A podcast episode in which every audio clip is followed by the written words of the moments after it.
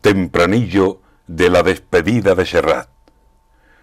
Quizá porque aquella edad se quedó por sus canciones y siguen sonando aún en los recuerdos de entonces.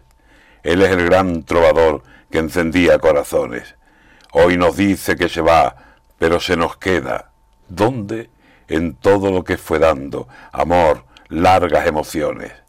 Se va John Manuel Serrat, pero el aire ya conoce el lenguaje universal de muchas de sus canciones.